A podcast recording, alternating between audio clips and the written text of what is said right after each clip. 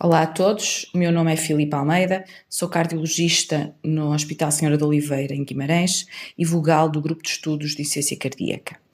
Hoje venho com a Mariana Tinoco, que é interna de cardiologia do Hospital Senhora de Oliveira, em Guimarães, comentar o artigo do mês selecionado pelo Grupo de Estudos de Ciência Cardíaca. O artigo escolhido para o mês de novembro foi o Budapest Trial, Upgrade of Right Ventricular Pacing to Cardiac Resynchronization Therapy in Heart Failure, que aborda a questão da miocardiopatia induzida pelo pacemaker, que, segundo os autores, ocorre em cerca de 30% dos doentes com dispositivos, sendo dispositivos de pacemaker normal ou cardiodesfibriladores. Mariana, o que é que são, o que é que nos dizem as recomendações atuais e, eh, e quais são as questões abordadas pelos autores do Budapest Trial?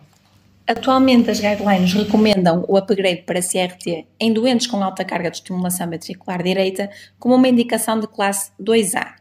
No entanto, em doentes com insuficiência cardíaca com fração de ejeção reduzida e implante prévio do dispositivo, quer pacemaker ou CDI, os benefícios potenciais de um upgrade para CRT em relação aos hard outcomes não foram estabelecidos, pois não existem uh, ensaios randomizados. Assim, o estudo Budapest CRT teve como objetivo comparar a eficácia e segurança de um upgrade para CRT, em comparação com um CDI, em doentes com insuficiência cardíaca com fração de ejeção reduzida e estimulação ventricular direita intermitente ou permanente. Nesta população de doentes e no que diz respeito ao upgrade, duas considerações são sistematicamente trazidas à discussão. A primeira é qual é o limite crítico de estimulação ventricular direita que deve ser considerado para efetuar o upgrade, sendo que aqui os ensaios mais antigos consideravam uma carga superior a 40%, como o David Trial, e outros publicados mais recentemente, esta carga vai variando entre os 20% e os 50% para serem considerados para upgrade para sistemas de ressincronização. A segunda questão que se coloca, aquela que Mariana, já abordaste, é a questão dos hard endpoints. A maior parte destes estudos não considera a mortalidade ou internamentos por insuficiência cardíaca como endpoints. Como é que o ensaio, como é que os autores do Budapest Trial desenharam o ensaio de forma a resolver ou a, a sistematizar estas duas questões? De facto, os investigadores tiveram isso em consideração. E neste estudo randomizado multicêntrico, eles incluíram doentes com disfunção ventricular esquerda, com uma fração de ejeção menos de 35%, sintomáticos, com QRS alargado devido à estimulação ventricular, aqui excluir doentes com bloqueio de ramo esquerdo intrínseco, e doentes com carga de estimulação ventricular direita mais de 20%, sendo que aqui tomaram uma atitude mais conservadora. No que diz respeito aos, aos outcomes primário, eles definiram como composto de hospitalização por insuficiência cardíaca, mortalidade por todas as causas em um ano ou redução de menos de 15% do volume sistólico final do ventrículo esquerdo em um ano. Os doentes que preenchiam os critérios de inclusão foram randomizados para receber ou CRTD ou um CDI numa proporção de 3 para 2. Aqueles doentes que já tinham CDI previamente eh, e que foram sorteados para o grupo de CDI, nestes havia duas opções, ou nenhum procedimento adicional ou uma atualização para CRT, mas com a função de ressincronização desligada. Nos resultados ao longo dos sete anos de, de, screening foram incluídos 360 doentes. Estes foram randomizados para o grupo de CRT 215 doentes e para o grupo de CDI 145 sendo que o follow-up, como já foi discutido, foi de um ano. Mariana, quais eram as outras características desta população? A idade média destes doentes era de 73 anos e havia poucas mulheres, cerca de 11%. As características clínicas dos dois grupos estavam equilibradas um, no início do estudo. Era uma população com bastantes comorbilidades, principalmente fibrilação auricular, que estava presente na maioria dos doentes, também infarto miocárdio prévio ou diabetes.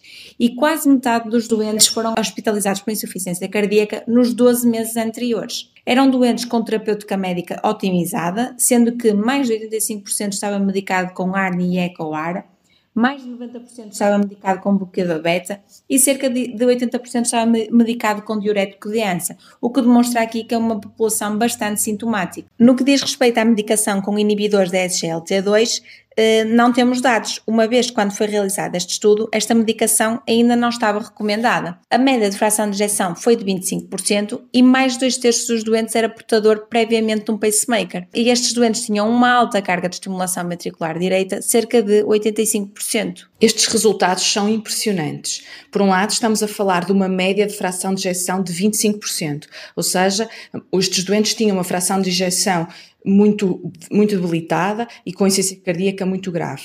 Mas, por outro lado, muito mais importante, com uma taxa de estimulação de 85%. Ou seja, apesar dos autores terem incluído doentes com uma estimulação ventricular superior a 20%, a média destes resultados, a média da estimulação é 85%, o que muito provavelmente condicionou os resultados uh, que foram eh, analisados pelos autores. Sim, Filipa. Eh, de facto, ao longo do follow-up de um ano, o outcome primário ocorreu em 79% nos doentes no braço de CDI versus 32% dos doentes no braço com CRTD, o que é uma diferença muito significativa.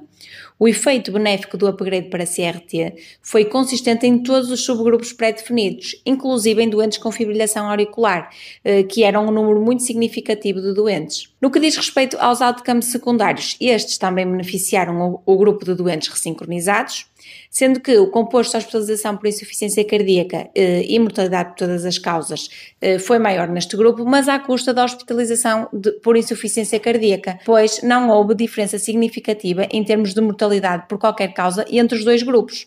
Os outros endpoints eram ecocardiográficos e houve uma maior redução de volume e, e um maior aumento de fração de injeção no grupo de doentes ressincronizados, o que já é consistente com outros dados publicados na literatura. Estes resultados da, da mortalidade provavelmente prendem-se com o facto do follow-up do estudo ser um ano e por isso não são consistentes com os dados de outros ensaios de grande porte, especialmente aqueles que incluíram doentes para implante primário de sistemas de ressincronização ventricular.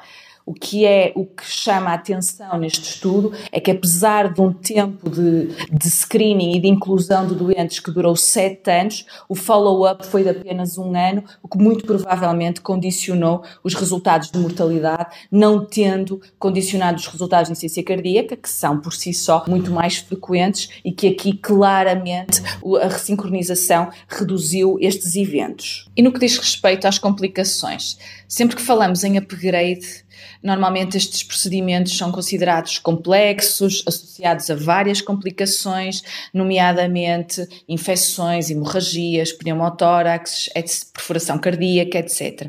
Uh, quais foram as taxas de complicações neste estudo e como é que os autores comentam estas taxas de complicações? A incidência de complicações foi semelhante entre os dois grupos eh, e por isso foi considerado como um procedimento seguro em centros certificados e de alto volume.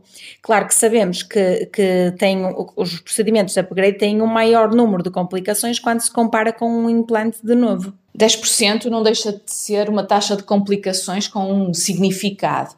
Outra questão que se coloca é porquê fazer um upgrade para um sistema de ressincronização com desfibrilador e não um upgrade apenas para um sistema de ressincronização. Provavelmente estes doentes que, se, que tivessem sido ressincronizados apenas podiam ter tido resultados igualmente bons, porque nós estamos a falar de uma miocardiopatia induzida pelo pacemaker, que é uma forma potencialmente corrigível de insuficiência cardíaca e associado a uma menor taxa de complicações, porque não tinha a questão do desfibrilador, ter que ter um eletrocatéter de desfibrilação no ventrículo direito, uh, e por isso isto poderia ter alterado estes resultados. O que é que achas? De facto, os autores fizeram esta escolha porque as guidelines favorecem o implante do desfibrilhador para pacientes com insuficiência cardíaca sintomática, independentemente da causa. Mas, apoiando esta argumentação, está a observação dos autores de que apenas um doente no grupo CRTD teve uma arritmia ventricular, versus 21 doentes no grupo de CDI, o que nos faz pensar que um upgrade mais simples para um sistema de CRT apenas poderia ser mais vantajoso.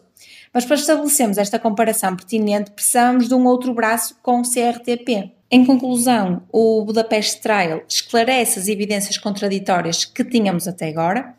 Uh, os doentes que realizaram upgrade para CRT beneficiam nos hard outcomes, e com estes resultados é provável que em futuras guidelines o grau de recomendação seja elevado para um A. Fica a questão muito pertinente CRTD versus CRTP e outra questão se com um tempo maior de follow-up teríamos diferenças na mortalidade entre os grupos. Obrigada, Mariana, por esta análise do Budapest Trial e até dezembro para o novo artigo do mês.